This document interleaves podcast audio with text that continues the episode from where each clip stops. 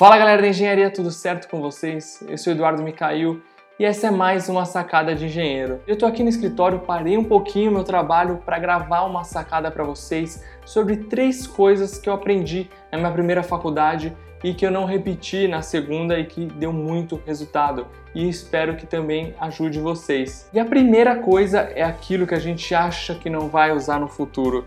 Aquela famosa frase: "Ah, mas isso eu não vou precisar, não vou usar na minha vida". Bom, eu já precisei, algumas vezes tive que recorrer a livros e até professores da minha primeira faculdade, porque surgiu necessidade ao longo da minha vida, no meu trabalho, que eu precisei de algo que eu sabia que eu tinha visto na faculdade, mas eu não dei a devida atenção. Então, vale a pena, você está ali, você está pagando pela faculdade, você está lá já dedicando o seu tempo para isso, então faça bem feito, um dia pode ser útil para você. E a segunda coisa, equilíbrio é tudo na vida e bar, festas, baladas não vão te ajudar a passar de semestre. Isso eu falo porque eu acabei me confundindo um pouco as estações ali no começo da faculdade e acabei pegando algumas DPs por conta disso, porque não fiz as coisas com equilíbrio, tudo em excesso é prejudicial. Então procure equilibrar aí suas atividades, seus estudos, as saídas, baladas, tudo mais, porque isso vai fazer diferença no seu desempenho, pode ter certeza.